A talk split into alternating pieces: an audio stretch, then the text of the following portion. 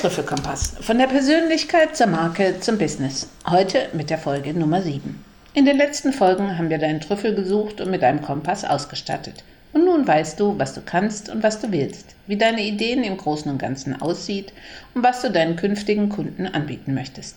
Du hast dein Ziel klar vor Augen.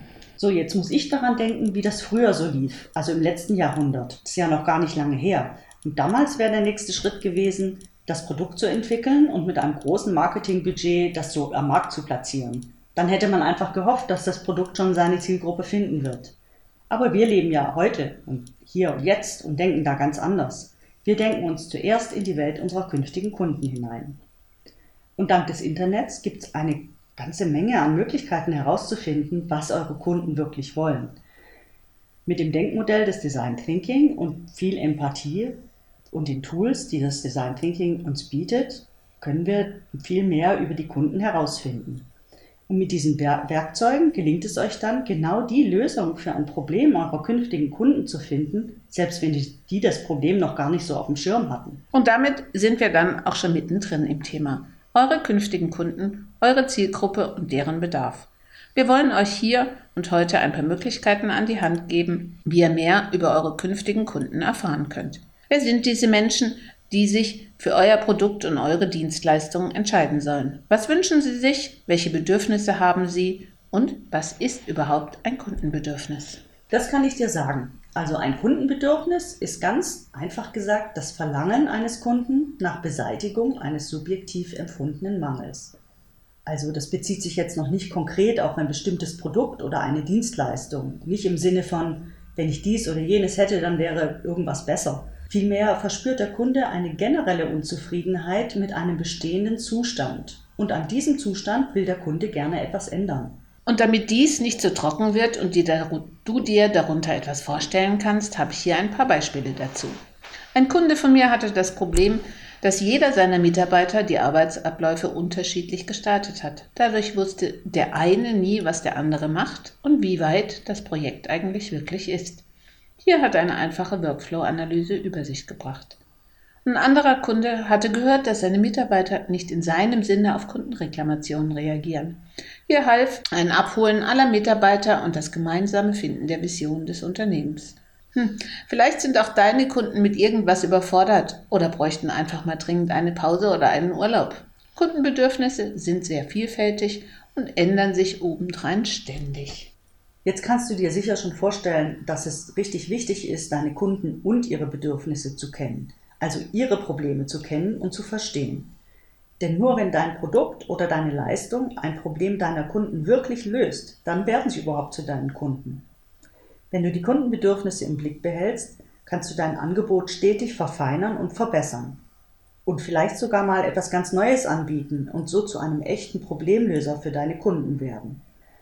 Und das macht es so wichtig, dass du noch bevor du das Produkt oder die Leistung entwickelst, so viel wie möglich über deine Kunden herausfindest. Und damit du wirklich viel über deine Kunden herausfinden kannst, wollen wir dir jetzt einige Tools dazu an die Hand geben. Als Basis können wir die B-Fragen geben. Einen ersten Einblick kannst du dir hier verschaffen. Wenn du diese Fragen beantwortest, musst du ein wenig Zeit investieren, aber es lohnt sich. Frage an mit der Frage, wer sind meine Kunden? Sortiere deine künftigen Kunden nach Alter, Geschlecht, Einkommen, Familienstand, Beruf, Wohnsitz, Interessen und dann frage dich, warum kaufen meine Kunden? Wollen sie etwas besitzen, eine Marke, einen sozialen Status? Hat es familiäre Gründe oder arbeitsbedingte? Wichtig ist auch zu wissen, wo kaufen meine Kunden denn ein? Eher online oder im stationären Handel? Und die Frage, wie hoch ist das durchschnittliche Monatsgehalt meines Kunden?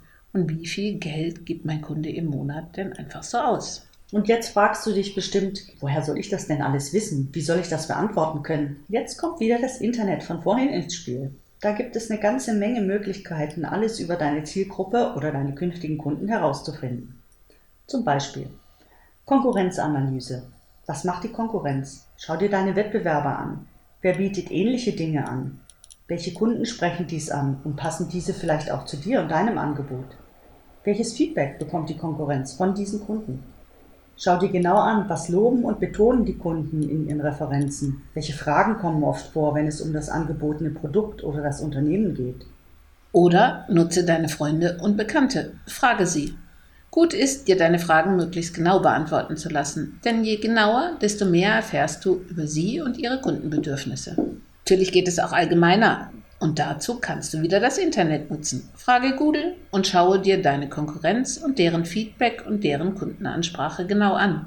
Oder es geht auch noch etwas exakter wenn du direkt in die Kundenkommunikation deiner möglichen Kunden mit einsteigst, und zwar mit Social Media, wie zum Beispiel Facebook, Instagram, LinkedIn, Xing, Twitter. Beteilige dich an den Gesprächen rund um dein künftiges Angebot, trete Gruppen bei, die für dich relevant sind.